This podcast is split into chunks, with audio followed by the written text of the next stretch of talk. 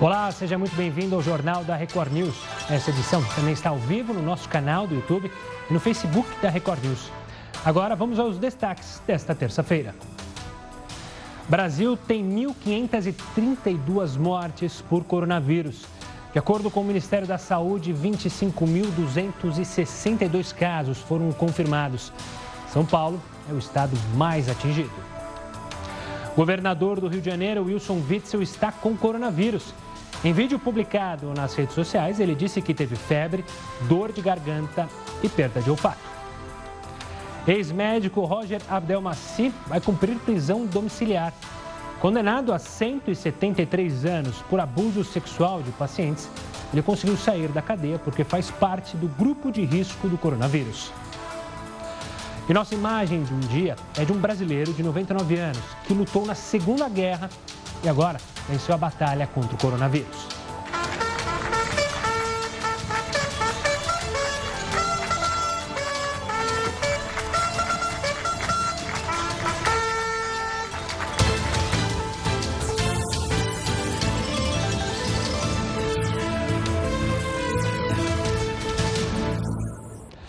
E a gente abre este jornal da Record News atualizando os números do coronavírus em todo o mundo, num mapa feito pela Universidade Americana John Hopkins, que mostra os números da disseminação do coronavírus pelo mundo em tempo real. Você já tem aqui no nosso telão, a gente se aproxima a marca de 2 milhões de casos, isso em todo o mundo.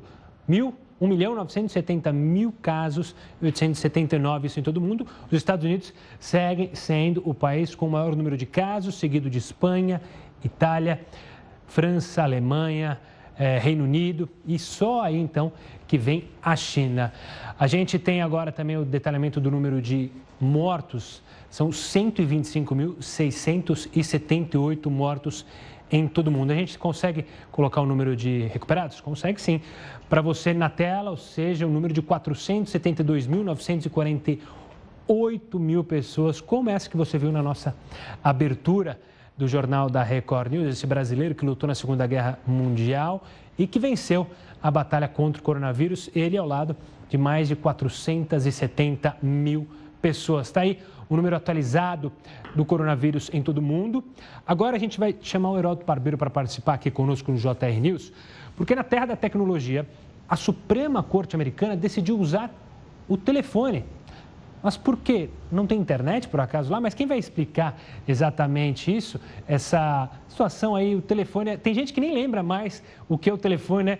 Tem, eu conheço gente que nem a tecla do celular de ligação tem mais. É tudo via é, grupos de WhatsApp, mensagens por SMS, mas o telefone ainda funciona, né, Heroto? Antes de mais nada, uma boa noite. Olha, olá. Um abraço a você e a todo mundo que acompanha aqui o nosso Jornal da Record News. É o seguinte, as sessões da Suprema Corte Americana, elas não são transmitidas pela TV nem pelas redes sociais como a gente tem aqui no Brasil.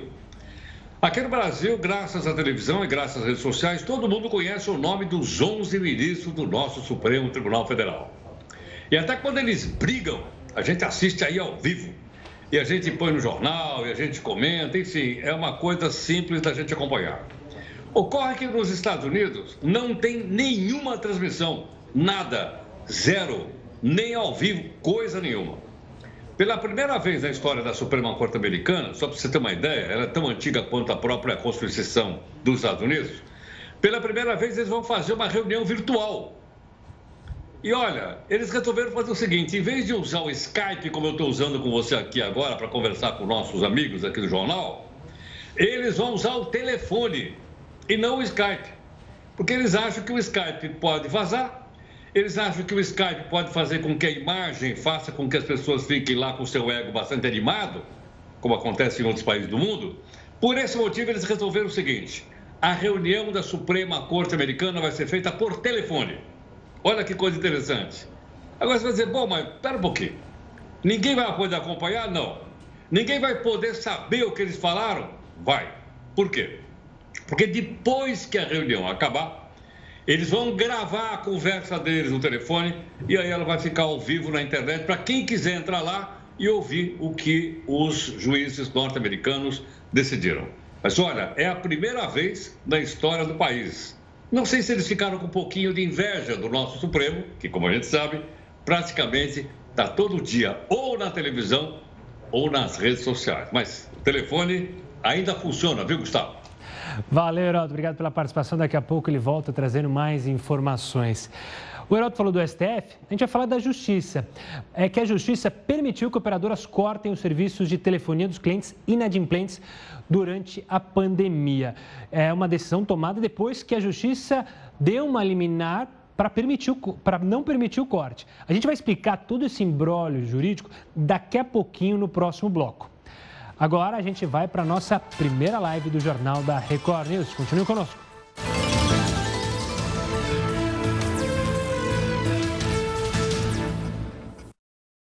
De volta para falar que a partir desta quarta-feira, passageiros com suspeita de coronavírus vão passar por testes rápidos no aeroporto de Florianópolis.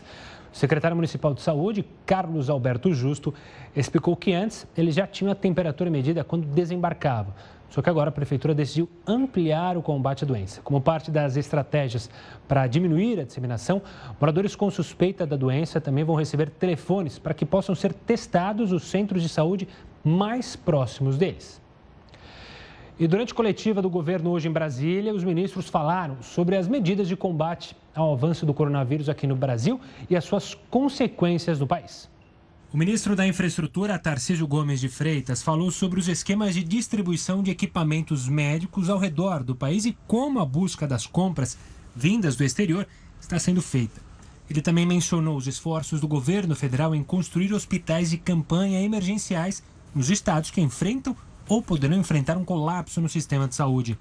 Estamos é, andando bem com o Hospital de Campanha de Águas Lindas de Goiás, que é o primeiro construído diretamente pelo governo federal, 200 leitos né, para estabilização, ou seja, todos eles nós temos condições de, de é, instalar respiradores. E o próximo desafio agora é o de Manaus, nós estamos acertando os detalhes com o Ministério da Saúde, que nos passa prioridade, né, e esse vai ter o foco aí na saúde indígena, vai ser um hospital de campanha exclusivo para indígenas lá, na, lá em Manaus. O ministro também explicou como vai funcionar a vacinação contra a gripe dos caminhoneiros e trabalhadores portuários, que estão na lista de prioridade devido às suas funções. Nós teremos então, do dia 16 de abril até o dia 9 de maio, a vacinação dos caminhoneiros, dos trabalhadores portuários. Essa vacinação vai ser feita nos postos de saúde, né, das cidades portuárias e o caminhoneiro vai poder se vacinar em qualquer posto de saúde do Brasil, se identificando por meio da sua carteira de trabalho, da sua carteira do sindicato, da cooperativa, o seu registro é, de transportador rodoviário de carga ou mesmo com a carteira de motorista CDIE. Já o ministro de Ciências, Tecnologia, Inovações e Comunicações, Marcos Pontes, falou das medidas educacionais para as crianças e adolescentes que estão sem aulas devido ao isolamento social. Uma delas é o decreto de multiprogramação.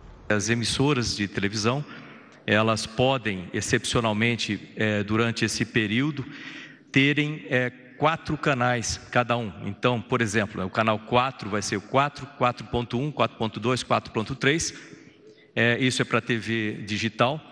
E esses canais podem e devem ser usados pelos estados, pelas secretarias é, de educação dos estados para que sejam dadas as aulas para as crianças utilizando esses canais. Pontes também divulgou um site onde serão disponibilizados conteúdos mais dinâmicos e interativos. Ciência em casa, tudo junto, né? cienciaemcasA.mcetic.gov.br, cienciaemcasa.mcetic.gov.br.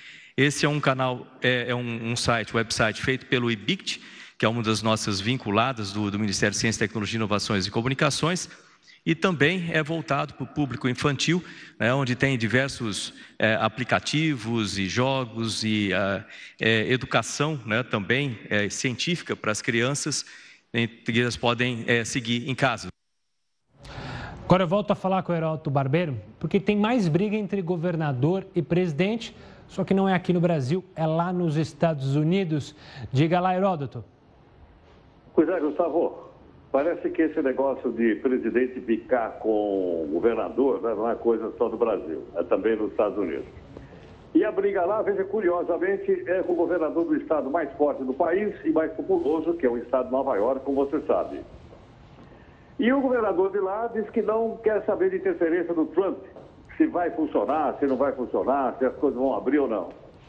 E o Trump já disse que vai baixar um decreto. E esse decreto vai mandar abrir algumas atividades, não só em Nova York, como em todos os 50 estados que formam os Estados Unidos da América. Aí o governador mandou uma resposta dizendo para o Trump o seguinte: você não é rei dos Estados Unidos, você é presidente. Agora, deixando essas briguinhas à parte, um dos estados americanos que mais sofreu com a pandemia do coronavírus é o estado da Califórnia. E pela primeira vez, o governador da Califórnia disse que as coisas vão começar a voltar a funcionar. Então, que gradativamente as coisas agora poderão funcionar, não vai ser uma abertura repentina, ele acha que isso vai demorar um pouco mais, mas aos pouquinhos as coisas começam a funcionar, funcionar no estado da Califórnia, nos Estados Unidos. Parece que entre o Trump e o governador de Nova York, o governador da Califórnia é mais moderado, é mais moderado, e ele disse, olha, vamos devagar, né? devagar com a dor, mas a gente, aos poucos, vai voltar a abrir e a economia vai funcionar. Talvez, quem sabe, Gustavo, isso sirva de lição para outros países do mundo. Você não acha, não? É verdade, a preocupação com a economia é gigantesca em grande parte do mundo. A gente, inclusive, vai falar mais sobre esse perigo de recessão mundial. E é bom lembrar também que os Estados Unidos também tem eleição, assim como no Brasil. Aqui, municipais e lá presidenciais, ou seja, o Trump está de olho na reeleição, que historicamente é comum o presidente americano se reeleger. Daqui a pouco o Heródoto volta para participar mais aqui do JR News. Agora a gente deixa os Estados Unidos e fala da China, porque o país asiático iniciou testes em seres humanos com duas possíveis vacinas contra o coronavírus. Projeto que conta com apoio financeiro do Ministério da Ciência e Tecnologia da China vai testar a vacina em quase 1.400 voluntários recrutados na província de Henan. As duas primeiras fases devem durar até novembro de 2021. Voltando ao Brasil, o governador de São Paulo, João Dória, anunciou hoje a suspensão da antecipação do pagamento do 13º salário e do terço de férias remuneradas dos servidores públicos do Estado, além também do corte dos bônus por resultados.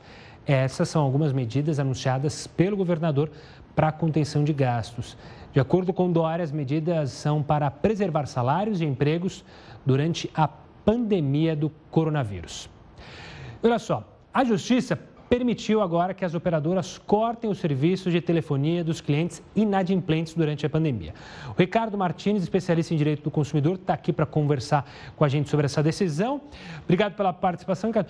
Na verdade, a Justiça tinha permitido que não poderia cortar né, a decisão de uma juíza de primeira instância. Aí agora, é, a segunda instância decidiu que não, que as operadoras podem sim cortar. Foi isso mesmo, Ricardo? Boa noite a todos. Exatamente. É, havia uma decisão de primeira instância que proibia as, as, as empresas de telecomunicação de suspender a, o serviço contratado, mesmo com o consumidor estando inadimplente.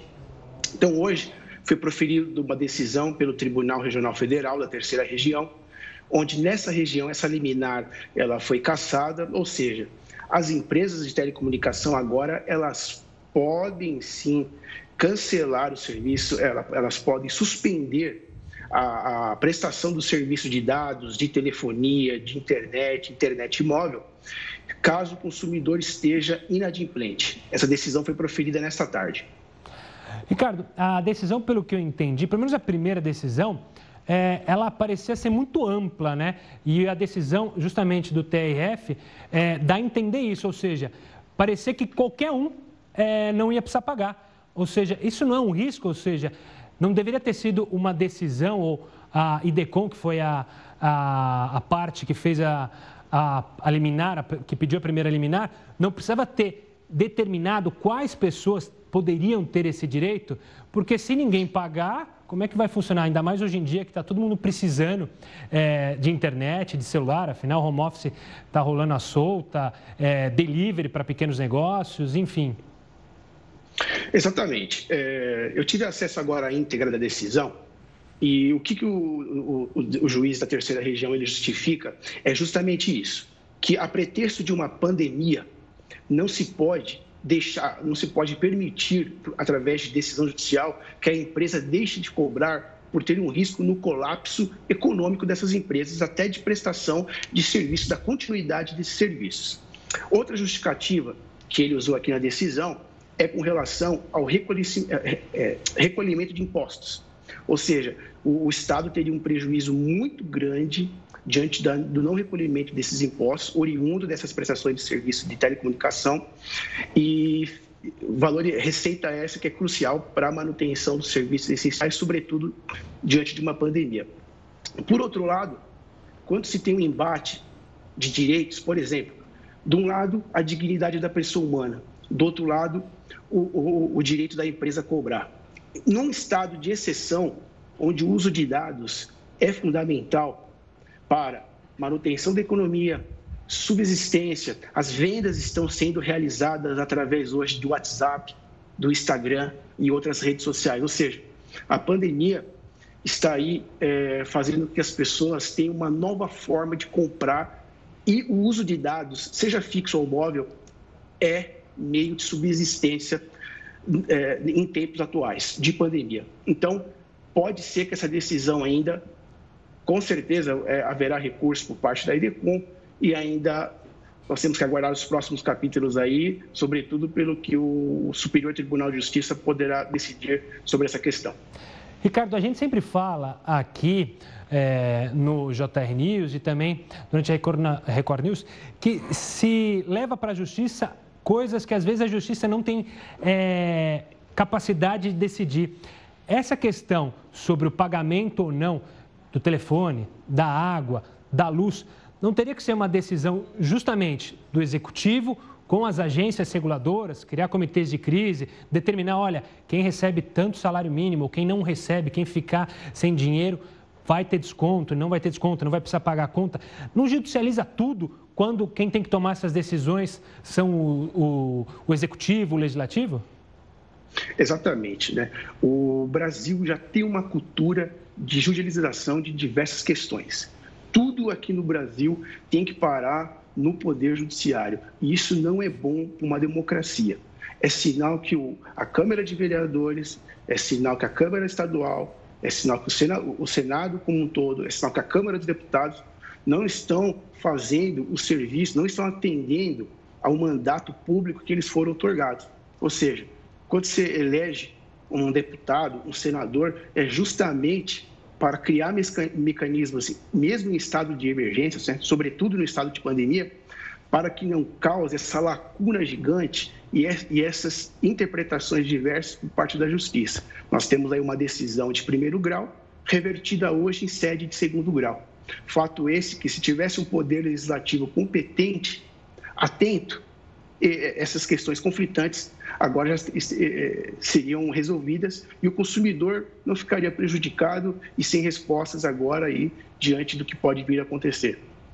Ricardo Martins, obrigado pela participação aqui conosco para falar sobre essa decisão da Justiça, liberando então as operadoras a assim poder cortar é, quem não pagar a conta, quem ficar inadimplente. Ricardo, obrigado, até uma próxima. Muito obrigado. É, deixando de lado um pouquinho o Brasil, a gente fala da Coreia do Sul, que ela está investigando, olha que coisa curiosa, porque 116 pessoas que teriam se recuperado do coronavírus voltaram a apresentar sintomas da doença. Será que isso significa que uma pessoa pode contrair o coronavírus mais de uma vez? Você vai entender isso no próximo bloco. Agora a gente vai para mais uma live e eu conto com a presença de vocês.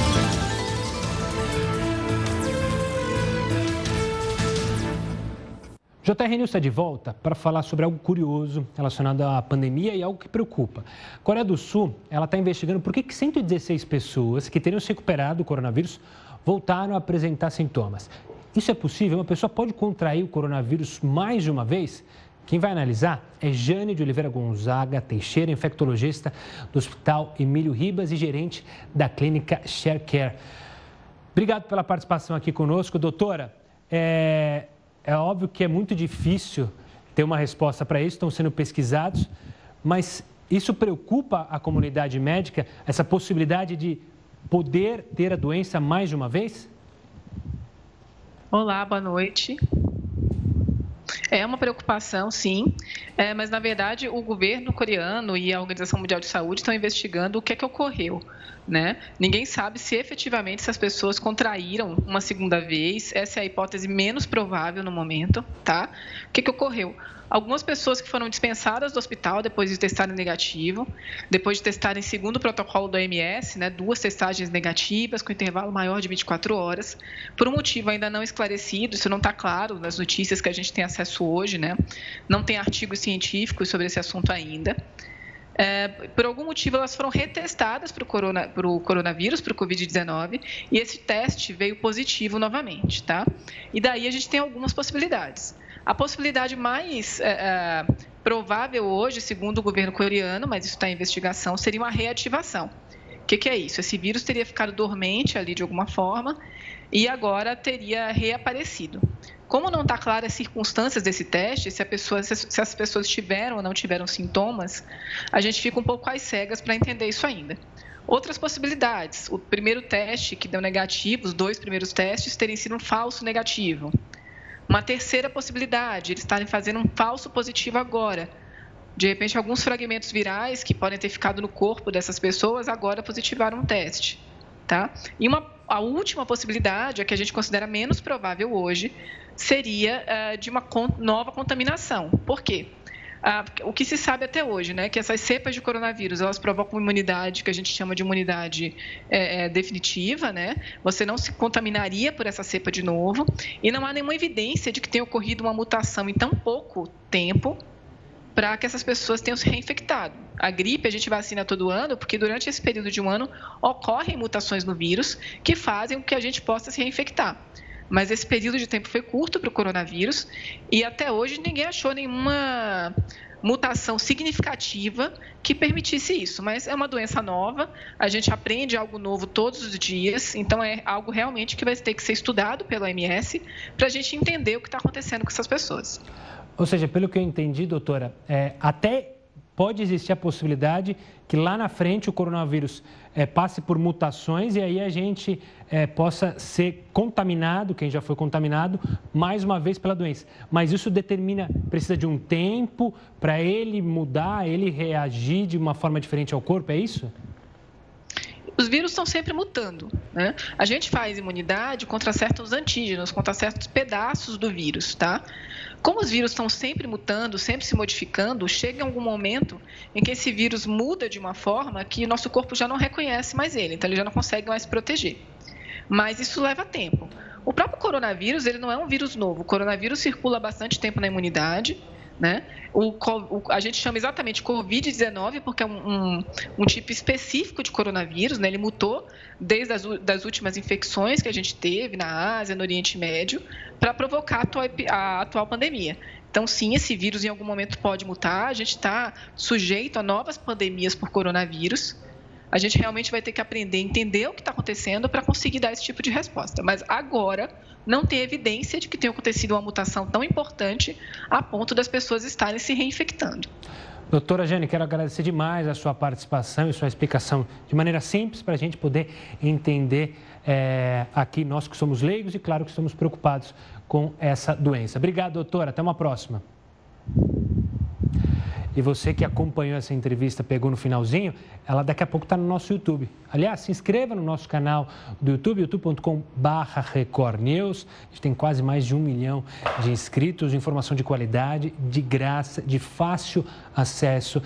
Tem também material exclusivo, não é só as entrevistas que a gente faz aqui no JR News, no Link News, no Ara News, no Alerta. Tem também material feito exclusivamente para o YouTube, então acesse e fique bem informado. Prefeito do Rio de Janeiro, Marcelo Crivella, disse que pretende caçar o alvará de estabelecimentos comerciais que descumprirem as regras do isolamento social. Eles podem ser autuados com uma multa diária de 891 reais, e, em caso de desobediência, os estabelecimentos podem ser interditados. Crivella também disse que cogita multar pessoas que insistirem em participar de reuniões maiores em violação às recomendações de afastamento social. Olha, o Ministério da Saúde também teve espaço na entrevista coletiva desta tarde. Nós separamos alguns trechos para você acompanhar. Veja. O ministro Luiz Henrique Mandetta fez questão de elogiar a cooperação entre os ministérios e o quanto ela é importante para que o governo brasileiro consiga desempenhar um bom papel no combate ao coronavírus. Ele ressaltou que há um trabalho em conjunto, com foco nos dados e estudos fornecidos pela ciência para compreender o comportamento do vírus no Brasil. Não existe doença nova que se comporte igual no mundo inteiro. Nós vamos ver o seu comportamento num país como o nosso. Estamos olhando a África do Sul, que tem um número enorme de pacientes com HIV e usam muito retroviral, uma incidência menor. Estamos olhando com muita atenção, baseado muito em ciência. Em seguida, o ministro explicou que o governo vai fazer uma parceria público-privada para fornecer testes para coronavírus. A intenção é inicialmente produzir 3 milhões de unidades. O RT-PCR é aquele que coloca o suave dentro do nariz e dentro da garganta no paciente que está no primeiro dia, no segundo dia de sintoma, ele é o que faz o diagnóstico precoce.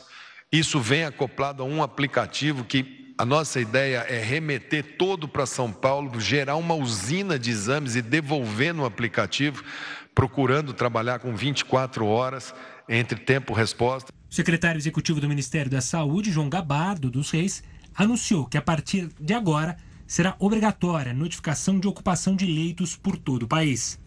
E que a partir de hoje, então nós criamos uma plataforma em que todos os hospitais que têm internação de pacientes com Covid é, devem informar a disponibilidade dos leitos de UTI, é, os leitos que estão sendo utilizados, os leitos que estão vagos, tanto os leitos que são utilizados para outros pacientes, para outras patologias, como também para os leitos destinados exclusivamente para o atendimento das pessoas com síndrome respiratória aguda grave. E a gente passa com isso a ter uma informação mais precisa sobre a disponibilidade dos leitos e em quais os locais que nós vamos perceber e precisar emitir algum aviso de alerta para essa questão de nós estarmos já chegando no limite do, do atendimento. Já perto de finalizar a coletiva, o ministro Mandetta reforçou que há sim a preocupação com a economia do país e explicou quais dados o ministério considera importantes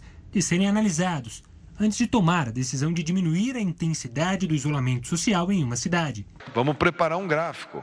Olha, essa cidade, alto risco, baixíssimo risco, baixa incidência e ótimos leitos preparados. Pode andar mais.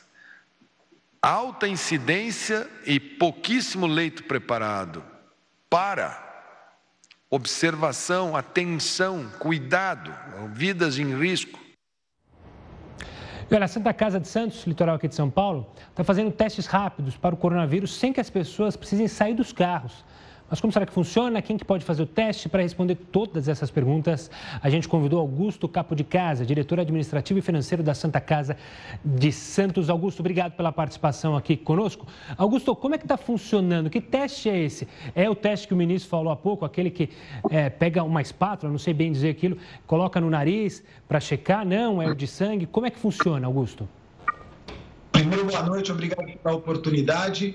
O teste rápido que nós estamos fazendo na Santa Casa de Santos, através do drive-thru, não só para uh, os pacientes que, porventura, tiveram contato com algum suspeito de contágio de Covid ou que tenha sintomas, esse é feito através do automóvel, a pessoa não desce do carro, é uma operação bastante segura, não só para os pacientes como para os nossos eh, eh, colaboradores. Este teste ele é feito em 10 minutos, é, com a ponta do dedo, com uma gota de sangue, onde você vai identificar se a pessoa tem o anticorpo do vírus Covid-19, né? o IgG e o IgM. O IgG, se você já teve contato há mais de 30 dias com o vírus, isso é muito importante. Pessoas que tiveram há 40 dias, 50 dias, ou vieram do exterior, ou tiveram contato com alguém que sabe uh, uh, que está contaminado, a possibilidade de há mais de 30 dias, ou pelo menos há 30 dias o contato, é possível detectar o anticorpo do vírus. E o, IG, e o IgM, que você precisa ter pelo menos há sete dias Uh, sinais clínicos, né? A coriza, dor de cabeça, dor no corpo, tosse, febre ou três dias de febre seguida, você vai identificar a possibilidade de você estar contaminado ou não através do anticorpo.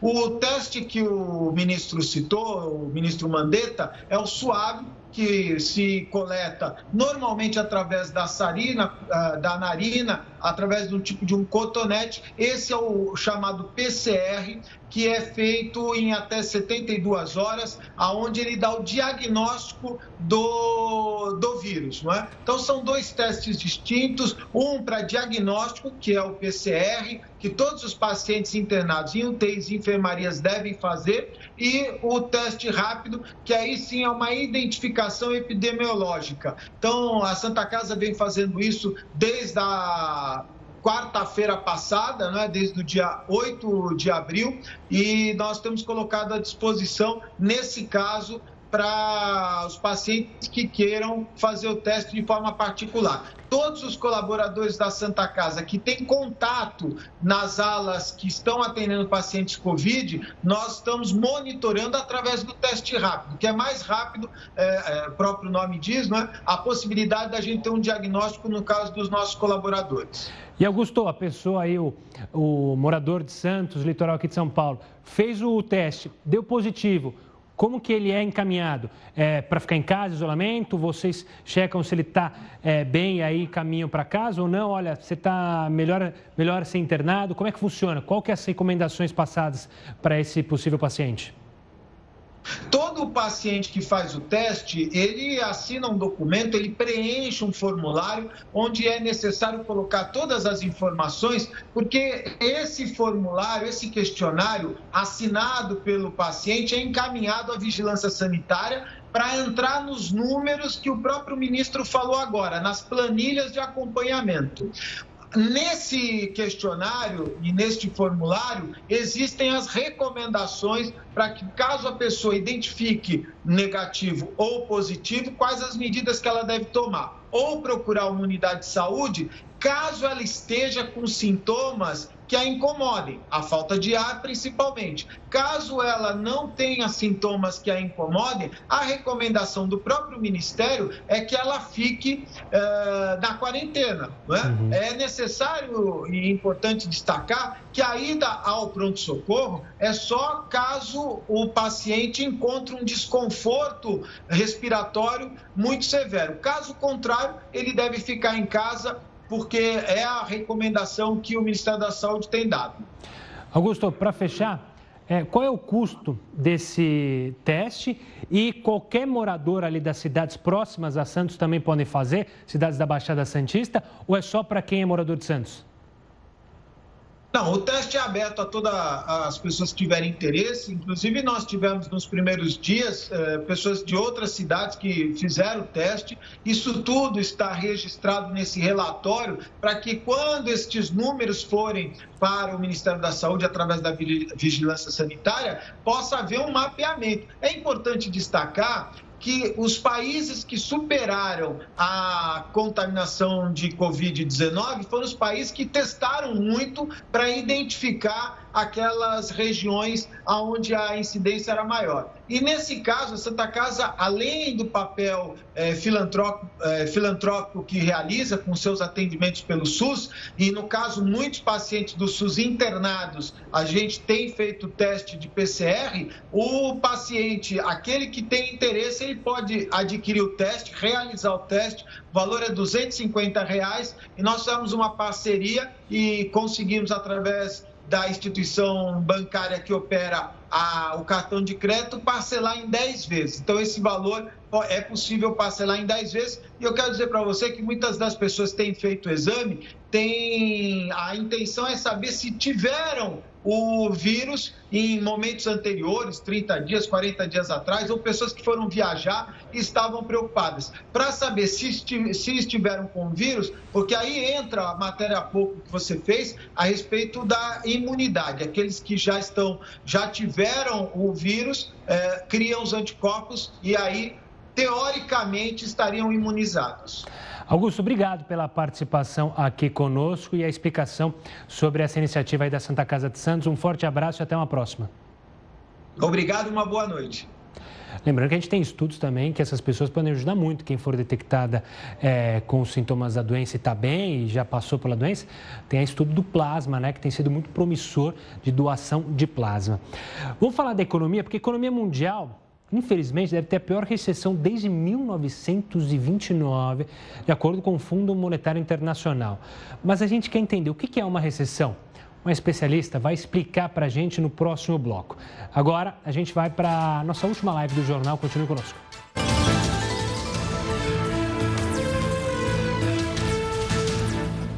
Bom, quem acompanha o jornal da Record News, eu acompanho vocês nas redes sociais, está muito preocupado com a economia, assim como outras pessoas.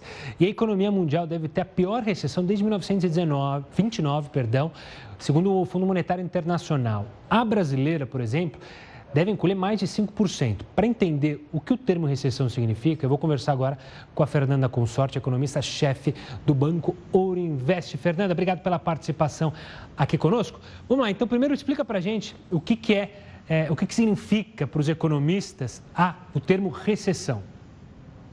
Boa noite, Gustavo. Bom, é, quando a gente fala que existe uma recessão, significa que o PIB, né, que é o produto interno do, do, do, do, país, ou seja, a somatória de todas as riquezas que todos os setores da economia, indústria, serviços, agro, todos esses setores produzem, né? Então significa o tamanho dessa economia em termos de produção. Então uma recessão acontece quando este PIB, né, este produto da economia cai. Né? Então, é, ou, ou, seja, né, é, a gente está querendo dizer que toda atividade econômica ela vai ter uma retração. Isso significa aumento de taxa de desemprego, queda de lucro, é, falências de empresa. Então, é isso que, que, que engloba uma recessão. Fabiana, Fernanda, perdão, quando a gente olha 5%, dependendo do espectro que você olha, você fala 5% não é tanta coisa. Por que, que 5% é muita coisa quando a gente fala numa recessão e na história do país a gente já chegou a cair tanto, não que a gente vá cair, mas pelo menos essa é a análise do Fundo Monetário Internacional?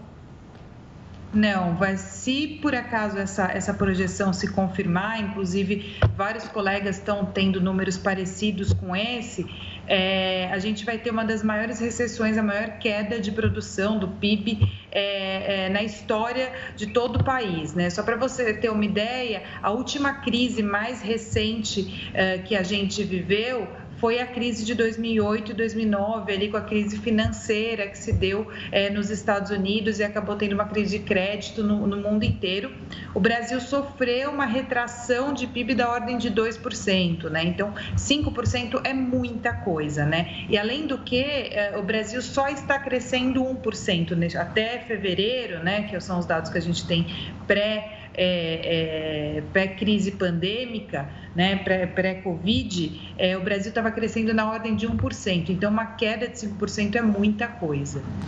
Fernanda, olhando mais para frente, então, se isso for confirmado, é, essa é uma. A gente já conversou com outros economistas, é uma, é uma crise completamente diferente, porque não está relacionada ao sistema financeiro em si, ao mercado, mas sim a uma doença. Para recuperar, tem alguma receita mágica? É, vai ser mais fácil porque a crise não foi no mercado? Ou é difícil estipular ainda porque é tudo muito novo? Olha, eu acho que o nível de incerteza que a gente está vivendo é, não é não é trivial. Assim, eu sei, eu brinco, né? Que quem te dá muita certeza desconfia desse sujeito, porque é, não, não, ninguém sabe direito o que está acontecendo, tá, Gustavo? Mas é, o que eu acho é que assim, primeira coisa que a gente tem que lembrar para Brasil especificamente é que esta crise ela pega praticamente né, o setor de serviços, né, o comércio está fechado, né, todo o setor de serviços está fechado. E o setor de serviço no Brasil pesa 70%, então é muita coisa. Né? É, como vai se dar essa recuperação?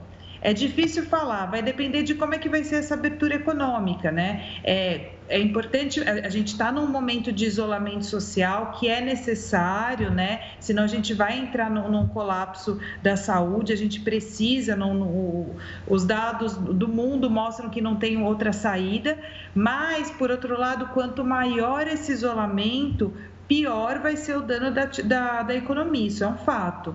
Né? Então, primeiro a gente precisa saber o quanto tempo que vai durar esse isolamento e como é que vai ser essa volta. Né? Se eu tivesse que chutar alguma coisa, eu diria que essa volta vai ser gradual. Né? Primeiro, eu acho que os setores vão sendo abertos aos poucos e mesmo as pessoas, elas acho que elas vão voltar às ruas de forma mais cautelosa também. Né? Então, acho que isso acaba postergando aí a recuperação da economia quando ela for para acontecer. Fernanda, quero agradecer demais a sua participação aqui conosco para a gente entender esse termo de recessão e saber os caminhos que a gente vai ter pela frente. Obrigado pela participação e até uma próxima, Fernanda. Obrigada, boa noite a todos. Uma boa noite. E para você que acompanhou essa entrevista, pegou no finalzinho, não esquece de acompanhar os nossos conteúdos também no YouTube. Essa entrevista vai estar tá lá no YouTube, o Jornal da Record News, a gente sobe ele no YouTube inteiro. Você pode acompanhar ele, a reprise na internet, assim como os conteúdos que nós produzimos especialmente para o YouTube, é youtube.com barra Record News. Se inscreva no, carna, no canal, assine as notificações, acione lá as notificações, porque aí chega no celular assim que tem conteúdo novo feito para você com muito trabalho suado, para você, claro, ficar bem informado sobre o que está acontecendo aqui no país e também no mundo. E olha, a Secretaria de Administração Penitenciária, esse é um assunto que mexe muito com os nervos né, do estado de São Paulo, a gente tem falado bastante. Anunciou que 48 detentos estão em isolamento com suspeita de coronavírus. A questão do coronavírus e o sistema penitenciário é algo que gera muitas emoções. Nenhum caso foi confirmado entre os presos aqui em São Paulo, repito. Só que um servidor carcerário foi diagnosticado com a doença e 56 funcionários foram afastados. A gente já acompanhou, é, inclusive, entrevista do ministro Sérgio Moro, porque é a preocupação. As pessoas precisam trabalhar e manter a ordem no sistema penitenciário. Então, afastar 56 funcionários, é claro que é uma preocupação enorme para o sistema penitenciário. Falando, voltando a falar sobre a Caixa Econômica, o Banco Federal é, estima que mais de 35 milhões de brasileiros já se cadastraram para solicitar o auxílio emergencial de 600 reais. Até esta terça-feira, mais de 3 milhões de pessoas foram beneficiadas com o pagamento.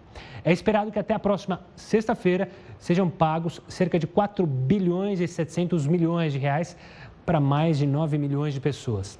É bom lembrar que este benefício será concedido durante três meses, mas caso seja constatado algum descumprimento dos requisitos, o pagamento será cortado. Então fica aí o aviso.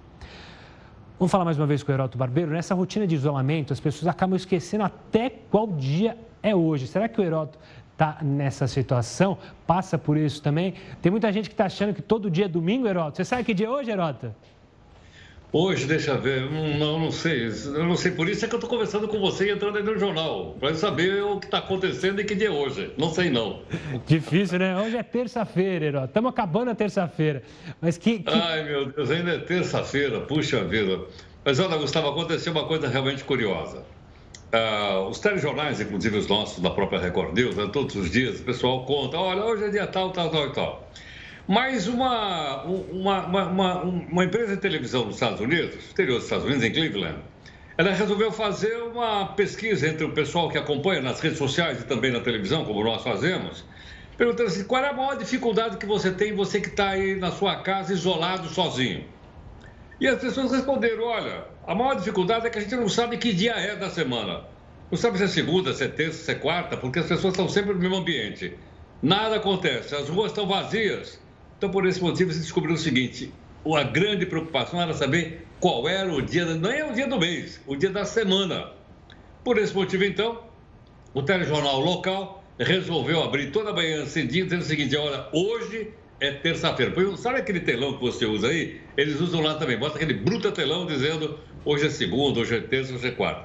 Mas a verdade verdadeira, você sabe, é que realmente não é brincadeira ficar no chamado isolamento. Né? É verdade que dá para dar uma escapadinha por aqui, outra escapadinha por ali. Mas aquelas pessoas que estão realmente isoladas, que realmente fazem as mesmas coisas todo dia, não é brincadeira. Né? Não, não, é uma coisa realmente. É como se você tivesse realmente preso. Ah, sim.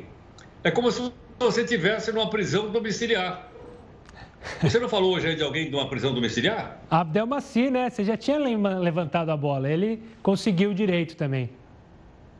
Pois é, então o Abdel Maci está tá fazendo agora o que todos nós estamos fazendo. Nós estamos em prisão domiciliar. E ele também, só que nós não fizemos crime nenhum, não é isso, Gustavo? Nós não pegamos 270 anos de cadeia. nem atacamos as pessoas como ele atacou. Mas olha, essa não foi uma boa notícia, não, viu? É. Não, e é bom lembrar que muitos casos de prisão domiciliar, na verdade, como você gosta de dizer, não é prisão domiciliar, né? É mansão domiciliar. Tem muita gente que. A gente pode ver o caso do Ronaldinho Gaúcho, que está lá num hotel de luxo no Paraguai, tem, tele, tem piscina, tem um espaço enorme. É muito diferente do caso de inúmeros brasileiros que às vezes dividem um cômodo com três, quatro pessoas. É horrível mesmo a sensação, eu me solidarizo com todo mundo que está passando por isso. Nós, jornalistas, acabamos, acabamos trabalhando, saindo de casa e que já é, claro, um refresco enorme. Heroto, obrigado, hein? Até amanhã. Até amanhã. Amanhã é quarta-feira, tá? Combinado? Bom, e antes da gente encerrar o jornal, é, o ministro Gilmar Mendes faz tempo que a gente não fala, falava nele, né? Ele, que é do Supremo, suspendeu a tarifa de 0,25% que passaria a ser cobrada sobre o cheque especial não utilizado. A decisão atendeu justamente a um, a um pedido de um partido, Podemos, que questionou a regra que tinha, tinha entrado em vigor em janeiro. Agora a tarifa fica suspensa até o assunto ser julgado pelo plenário do STF. Você lembra que é, lá atrás o governo é, estimulou a diminuir o cheque especial, os valores que são altíssimos, e aí se criou essa regra. Mesmo você não usando, você ia ter que pagar essa porcentagem. Então está suspensa para você que pode e corre o risco de entrar no cheque especial. É uma, entre aspas, pelo menos boa notícia. Bom, o nosso encerramento hoje é com um vídeo de um médico que recebeu alta ao som de violino e aplausos após ficar 18 dias internado por coronavírus. Obrigado pela participação aqui no Jornal da Record News e a gente se despede com esse vídeo. Até amanhã.